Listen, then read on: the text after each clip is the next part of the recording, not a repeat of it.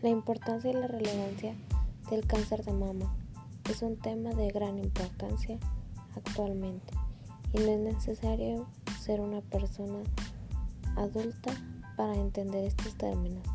Puedes empezar desde la edad de adolescencia hasta la edad de una persona adulta.